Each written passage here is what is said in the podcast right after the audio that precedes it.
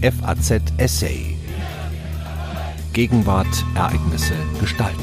Revolution ist nicht ein kurzer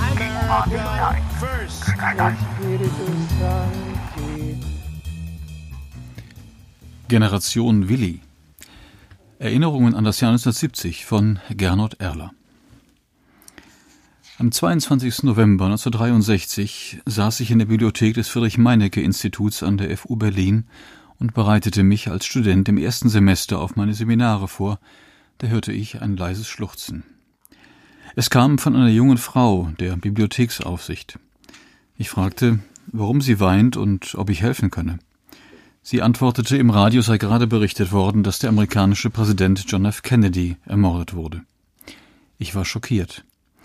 Die wenigen anwesenden Kommilitonen und ich, wir wussten gleich, was zu tun war. Wir fuhren zum Schöneberger Rathaus. Hier hatte Kennedy wenige Monate zuvor, am 26. Juni, seine historische Rede Ich bin ein Berliner gehalten. Damals war ich als einer der anderthalb Millionen Zuhörer schwer beeindruckt. Jetzt nahm ich an einem der spontanen Trauerfackelzüge teil. Viele Menschen weinten. Das Attentat von Dallas war auch ein Mord an einer Hoffnung auf Veränderung, auf eine Entschärfung des Kalten Krieges, der mit der Kubakrise vom Oktober 1962 einen Höhepunkt erreicht hatte. Der beinahe Atomkrieg schärfte auf beiden Seiten das Bewusstsein für die Gefahren und öffnete Chancen auf Rüstungskontrollen. Für mich waren das wichtige Fragen. Ich empfand den Ost-West-Konflikt als schicksalsprägend für mich und meine Familie. Mein Vater war als aktiver Offizier in den letzten Wochen des Weltkrieges an der Ostfront gefallen. Die kriegshinterbliebenen Rente meiner Mutter reichte hinten und vorne nicht. Am 13. August 1961 stand ich wütend und hilflos wenige Meter vor den Fopos, die die Berliner Mauer hochzogen, was meinen Bewegungsradius empfindlich einschränkte. Schon aus finanziellen Gründen kamen für uns Fahrten durch die Zone nach Westdeutschland kaum in Frage. Überall stieß man auf Grenzen. Bei den Fahrten mit meinem uralten Klepperfaltboot konnte ich immer nur die gleichen Strecken, die Havel rauf und runter paddeln. Schuld daran war der Kalte Krieg zwischen der Sowjetunion und dem von Amerika geführten Westen. Davon war ich überzeugt. Es lag für mich daher nahe, die Überwindung des Systemkonflikts und der Ost-West-Konfrontation zum Lebensthema zu machen. Deshalb entschied ich mich für osteuropäische Geschichte, Slawistik und Politik als Studienfächer. Vor diesem Hintergrund war 1970 ein besonderes Jahr. Es wurde zum Aufbruchsjahr für die Ost- und Entspannungspolitik von Willy Brandt und Egon Bahr. Aus einem Schritt für Schritt entwickelten Konzept wurde nun konkrete Politik. Die Anerkennung des Status quo der Nachkriegszeit, die Unverletzlichkeit der nach 1945 geschaffenen Grenzen und ein umfassender Gewaltverzicht, ohne dabei auf die Option der Wiedervereinigung beider deutschen Staaten zu verzichten. Das waren die wichtigsten Bausteine der Entspannungspolitik. Sie waren die Grundlage für eine Reihe wichtiger Abkommen in den folgenden Jahren, vor allem mit der Sowjetunion, Polen, der Tschechoslowakei und der DDR. Die beiden ersten davon wurden 1970 geschlossen, der Moskauer Vertrag vom 12. August und der Warschauer Vertrag vom 7. Dezember.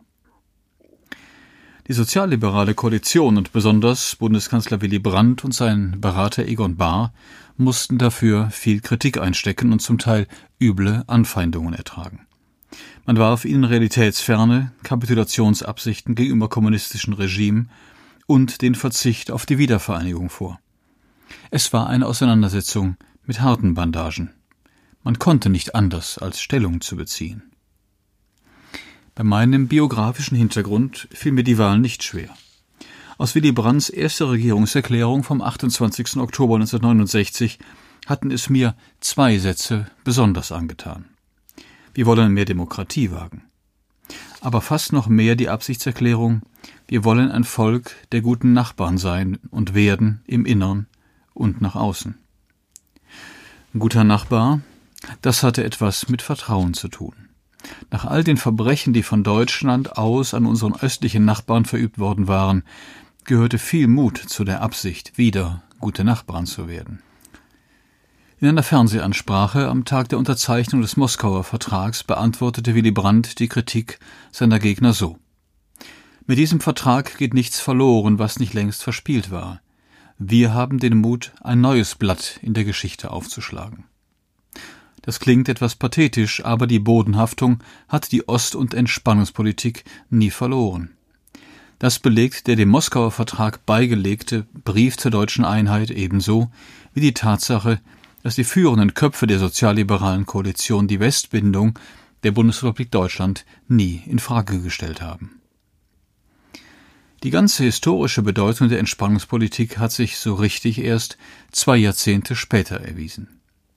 Konrad Adenauers Politik der Westintegration hatte Deutschland aus der Isolation der ersten Nachkriegszeit herausgeholt und dem Westen Vertrauen geschaffen. Und es war die Ostpolitik von Willy Brandt und Egon Bahr, die ein vergleichbares Vertrauen bei unseren östlichen Nachbarn gewinnen konnte. Beides zusammen erst hat die Wiedervereinigung möglich gemacht. Ohne die Entspannungspolitik wäre es undenkbar gewesen, dass Michael Gorbatschow am 12. September 1990 für die Sowjetunion dem 2 plus 4 Vertrag zustimmen konnte. Die Entspannungspolitik des Jahres 1970 hatte noch mehr Auswirkungen. 1973 begann die Konferenz für Sicherheit und Zusammenarbeit in Europa, die KSZE, in der aufbauend auf einem neuen Vertrauensverhältnis zwischen Ost und West versucht wurde, sich auf ein gemeinsames Regel- und Wertesystem für das gesellschaftliche Zusammenleben und die internationale Politik zu verständigen. In einem jahrelangen Dialog- und Verhandlungsprozess entstanden daraus mit der Schlussakte von Helsinki von 1975 und der Charta von Paris von 1990 die beiden Grundpfeiler der europäischen Friedensordnung. Die Vertragsgegenstände von 1970, wie die Anerkennung des Status quo, die Unantastbarkeit der Grenzen und der Gewaltverzicht tauchen auch in den großen KSZE-Verträgen von Helsinki und Paris als Verpflichtung auf. Der Westen wirft Moskau heute vor, mit der Annexion der Krim und mit der Unterstützung der Separatisten in der Ostukraine diese Normen der europäischen Friedensordnung verletzt zu haben. Insofern erscheint die Frage logisch, ob wir uns auf dem Weg zurück in einen kalten Krieg befinden – und ob eine Wiederbelebung der Entspannungspolitik aus der Ära Brandt und Bahr nicht eine geeignete Antwort auf diese Entwicklung sein könnte. 50 Jahre nach 1970 kommen so die Prinzipien von damals zu neuer Aktualität. Diese historischen Fernwirkungen der Ostpolitik konnte man im Jahr 1970 noch nicht absehen. Mir reichte die Aussicht, den Kalten Krieg hinter uns zu lassen und den Ost-West-Konflikt zu entschärfen, um mich für die Entspannungspolitik von Willy Brandt zu engagieren. Mit 26 Jahren bin ich am 14. April 1970 in die SPD eingetreten. Als ich 1966 von Berlin nach Freiburg wechselte, um dort in Ruhe mein Examen zu machen, an der FU erschien mir das nicht mehr möglich wegen der Studentenproteste, an denen ich aktiv beteiligt war, traf ich auf eine Gruppe Jungsozialisten, mit denen ich mich bald anfreundete. Bis heute können Jungsozialisten in der SPD aktiv sein, ohne ein SPD-Parteibuch zu besitzen. Das kam mir damals gelegen, da ich wie viele junge Leute die Große Koalition von 1966 bis 1969 nicht mochte. Aber nachdem Willy Brandt im Oktober 1969 Kanzler geworden war und sich der Konflikt über seine Ostpolitik immer weiter zuspitzte, wollte ich mitmachen. Wenige Wochen nach meinem Parteieintritt saß ich abends an meinem Schreibtisch, als die Glocke läutete. An der Tür stand ein junger Mann, der mir erklärte, Du bist doch SPD-Mitglied. Wir sitzen in der Wirtschaft nebenan und sind sechs Leute. Wenn du jetzt mitkommst, sind wir sieben und können einen eigenen Ortsverein Freiburg-Lehen gründen. Ich ging mit. 30 Minuten später war ich Kassierer des neuen Ortsvereins. So begann bei mir die berühmte Ochsentour.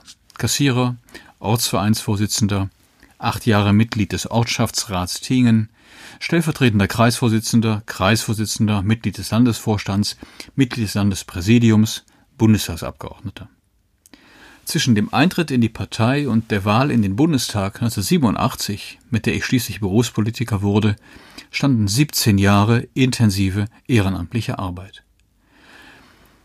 Mein erstes Parteibuch war blau, und enthielt einen kompletten Abdruck des Godesberger Programms von 1959. Seit alle Seiten dieses Parteibuchs mit den Marken für meinen Mitgliederbeitrag vollgeklebt sind, habe ich ein neues, ein rotes. Ich finde es schöner als das blaue. Fragt man SPD-Mitglieder, die 40 oder 50 Jahre dabei sind, warum sie in die Partei eingetreten sind, hört man fast unisono wegen Willy Brandt. Es gibt eine Generation Willy. Ich gehöre dazu.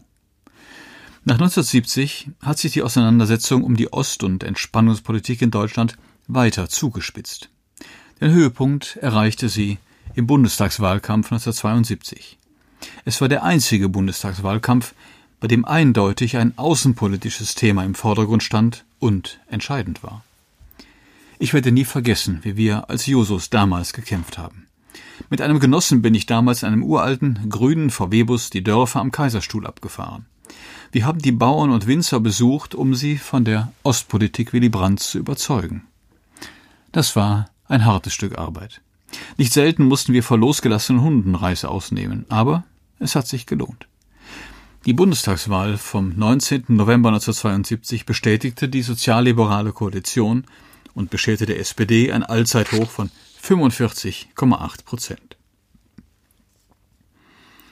Den Anhängern von Willy Brandt war es ernst mit ihrer Zustimmung zu einer Besonderheit in seinem politischen Verhalten seinem Risikobewusstsein und seiner Risikobereitschaft. Vor der Bundestagswahl 1972 war lange ungewiss, ob Brandts Ostpolitik eine mehrheitliche Zustimmung bei den Wählerinnen und Wählern erhalten würde. Brandt schaute nicht auf die Umfragen. Er setzte alles auf eine Karte. Er wollte die Menschen mit Argumenten und Gesten überzeugen, um so aus einer Minderheitsposition eine Mehrheit zu formen. Das imponierte im Inland wie im Ausland. Die Verleihung des Friedensnobelpreises am 10. Dezember 1971 war die höchste denkbare Anerkennung, auf die Brandt einen Tag später mit seiner richtungsweisenden Rede an der Osloer Universität zur Friedenspolitik in unserer Zeit antwortete. 1970 sind Bilder von großer symbolischer Kraft entstanden. Aus der vom Bundeskanzler schon 1969 proklamierten deutsch-deutschen Dialogbereitschaft wurde am 19. März 1970 in Erfurt deutsch-deutsche Gesprächswirklichkeit. Konkrete Ergebnisse brachte Bands Treffen mit dem DDR-Ministerpräsidenten Willi Stoff nicht, außer der Bereitschaft, den Kontakt fortzusetzen. Aber die Bilder des Händedrucks und der riesigen, begeisterten Menschenmenge in Erfurt gehören längst zur Vorgeschichte der deutschen Vereinigung. Noch mehr Aufmerksamkeit fand der Kniefall von Warschau am 7. Dezember 1970, an dem Tag, an dem in Polens Hauptstadt der deutsch-polnische Vertrag mit der Anerkennung der Oder-Neiße-Grenze unterschrieben wurde. Der kniende deutsche Bundeskanzler am Denkmal der Opfer des Warschauer Ghettos. Das war eine zutiefst menschliche Geste der Demut und der Versöhnungsbereitschaft. Später gab Brandt in seinen Memoiren dazu eine lapidare Erklärung. Unter der Last der jüngsten deutschen Geschichte tat ich, was Menschen tun, wenn die Worte versagen. So gedachte ich der Millionen Ermordeter. Diese spontane Geste würdigte später Bundespräsident Richard von Weizsäcker in seinem Nachruf auf Willy Brandt, der 1992 gestorben ist. Ein tiefes Menschengefühl wurde zum Ausdruck eines Regierenden. Niemand hatte es erwartet, keiner hat es vergessen. Es hat die Dinge verändert. Es hat den Völkern einen neuen Weg geöffnet. Der Kniefall steht für eine klare Antwort auf jene Geschichte, die nie vergeht, die im Fall Polens mit der Erinnerung an die drei polnischen Teilungen im 18. Jahrhundert Russland und Polen waren immer dabei und mit dem Verbrechen des Hitler-Stalin-Pakts als quasi vierte Teilung verbunden ist, der millionenfach Polen und Juden zum Opfer fielen.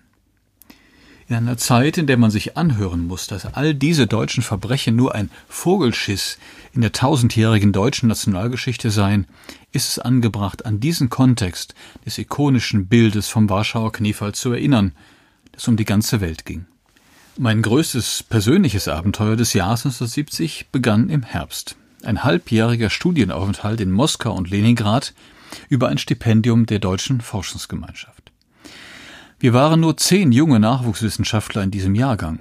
Uns verband, dass es uns zu allem Russischen hinzog. Alle zehn Stipendiaten von damals haben ihr ganzes Berufsleben lang weiter auf diesem Feld gearbeitet. in der Wissenschaft und an den Universitäten, im diplomatischen Dienst, in der Politik oder in der Wirtschaft. Wir hatten unser Lebensthema gefunden. Quartier nahmen wir an der Moskauer staatlichen Lomonossow-Universität, die sich auf den Leninbergen, heute wieder Sperlingsberge, majestätisch über der Stadt erhebt. Wir waren in zwei Personen-Apartments untergebracht, was im Vergleich zu anderen Studierenden ein Privileg war. Acht Quadratmeter hatte das Zimmer, dazu kamen je vier Quadratmeter für Flur und Bad. Aber man lebte kaum im Zimmer, sondern in der Gemeinschaft junger Wissenschaftler aus aller Welt mit dem Russischen als Lingua Franca. Und es gab zahlreiche kulturelle Angebote, was mich zu einem dilettierenden Balalaika-Spieler machte. Einmal waren wir zehn Deutsche so tollkühn, bei der Universität wegen eines Fußballfreundschaftsspiels nach einer russischen Mannschaft zu fragen. Die lapidare Antwort lautete Komanda Budet, es wird eine Mannschaft geben. Auf russischer Seite liefen dann elf durchtrainierte Profis auf und kofferten uns mit 11 zu 0 ein. Völkerverbindenden Spaß hat es trotzdem gemacht. Am meisten gelacht haben wir über einen Schwarzafrikaner, der beim ersten Schneefall mit einem Karton auf den Hof ging und ihn mit Schnee füllte. Auf die Frage eines russischen Kollegen, was er da mache, antwortete er, dass er das Paket an seine Familie in Afrika schicken wolle, die noch nie Schnee gesehen habe. Es folgten einfühlsame und vorsichtige Aufklärungsversuche von russischer Seite. Erst als der Afrikaner mir heimlich zuzwinkerte, merkte ich, dass er seine Gastgeber auf den Arm genommen hatte. Weniger spaßig war das politische Klima in der Sowjetunion. Es waren die langen 18 Jahre, die mit dem Namen des Parteichefs Leonid Brezhnev verbunden sind. Von Entspannung merkten die Ausländer wenig. Sie unterstanden einer ständigen Kontrolle und machten sich vor allem bei Kontakten mit Russen verdächtig. Als mein Zimmernachbar Sergei einmal zu viel getrunken hatte, erläuterte er mir in holprigem Deutsch, vorher kein deutsches Wort von ihm, dass er ständig Berichte über mich schreiben müsse und vor allem besorgt sei, dass ich öfter die Nacht außerhalb der Universität verbringe. Ich hatte Freunde aus Theater und Musik, und wenn die letzte Metro weg war, blieb ich über Nacht bei ihnen, was mich verdächtig machte. Ich bot Sergei an, hübsche kleine Geschichten über mein Tages- und Nachtprogramm in Moskau zu erfinden. Er nahm an. Aber die Angst, beobachtet und abgehört zu werden, hatte unsere kleine Gruppe längst erfasst. Bei manchem Gespräch in unseren Zimmern wurde das Wasser im Bad voll aufgedreht, weil das Rauschen angeblich ein Abhören der Gespräche unmöglich machte. Aus meiner Sicht war das eine Überschätzung unserer Bedeutung. Die Alternative zum Rauschen des Wassers war Musik. Ich hatte einen einfachen Plattenspieler und zwei meiner Lieblingsplatten mitgebracht. Simon Garfunkel mit Bridge Over Troubled Water von 1970 und Iron Butterfly mit In a Gather de Vida von 1968. In Windeseile sprach sich das in der ganzen Universität herum. Mein Musikensemble war ständig unterwegs als Attraktion auf diversen Vetscherinkas, abendlichen Feiern in den Studentenunterkünften der Universität. Am Vormittag danach kehrte mein Gerät mit den Platten regelmäßig zurück, meist in Begleitung eines neuen Freunds, der um Ausleihe für den Abend bat. Diese Geselligkeiten folgten auf stramme Arbeitstage. Mein Arbeitsplatz war die Lenin-Bibliothek, die sich seit 1992 Russische Staatsbibliothek nennt. In der Leninka, so die liebevolle russische Bezeichnung, gibt es verschiedene riesige Lesesäle, zu denen jeder Nutzer zugeteilt wird. Wir junge Austauschwissenschaftler erhielten das Privileg, dass wir den ersten Saal nutzen durften, der eigentlich Professoren, Wissenschaftler mit besonderen Meriten und Politikern vorbehalten war. Man saß dort an riesigen Schreibtischen, in deren Aufbauten eine ganze Handbibliothek Platz fand. An einer Theke konnte man Bücher bestellen und Fotokopien in Auftrag geben, die man am folgenden Tag für ein paar Kopeken an einer Theke abholen konnte. Eine feierliche Stille erfüllte den riesigen Saal, die nur unterbrochen wurde vom Husten, Schniefen, Schnarchen und Schlurfen der meist betagten Benutzer unter denen nur wenige Frauen waren. Man vergisst diese Atmosphäre sein ganzes Leben nicht, auch nicht den besonderen Geruch in der Bibliothekskantine im Kellergeschoss. Mein Thema waren die Konfliktkultur in der frühen Sowjetzeit und die Bewegung der sogenannten proletarischen Kultur, Proletkult. Es gelang mir, Zugang zu je einem Literaturarchiv in Moskau und Leningrad zu bekommen.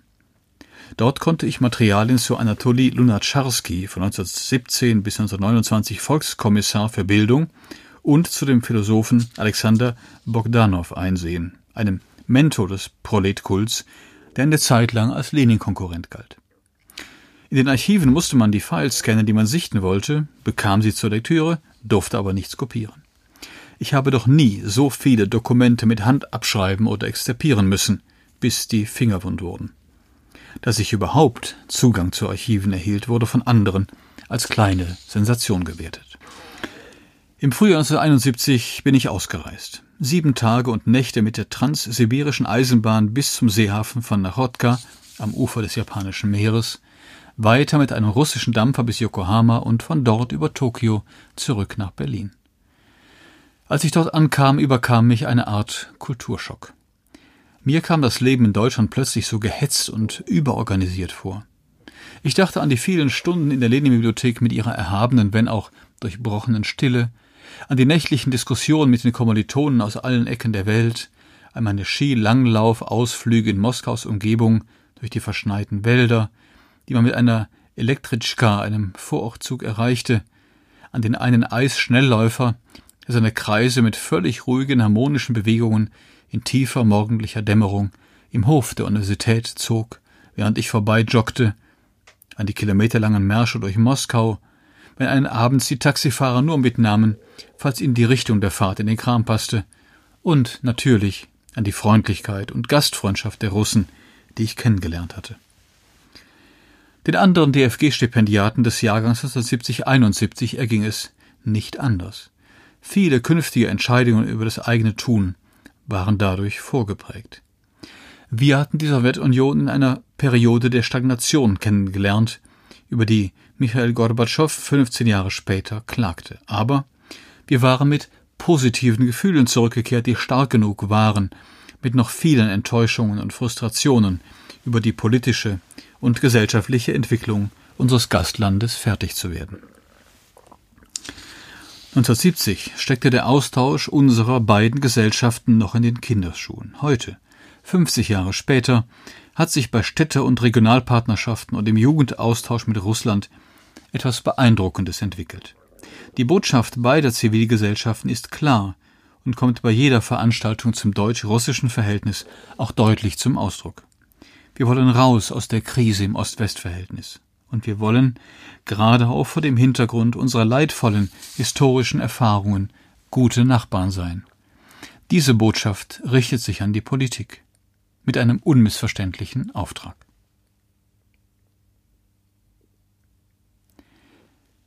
Gernot Erler erinnerte sich an sein Jahr 1970. Er war von 1987 bis 2017 SPD-Bundestagsabgeordneter, von 2005 bis 2009 Staatsminister im Auswärtigen Amt und von 2014 bis 2018 Russlandbeauftragter der Bundesregierung. Am Mikrofon verabschiedet sich Daniel Deckers. FAZ Essay. Ereignisse gestalten.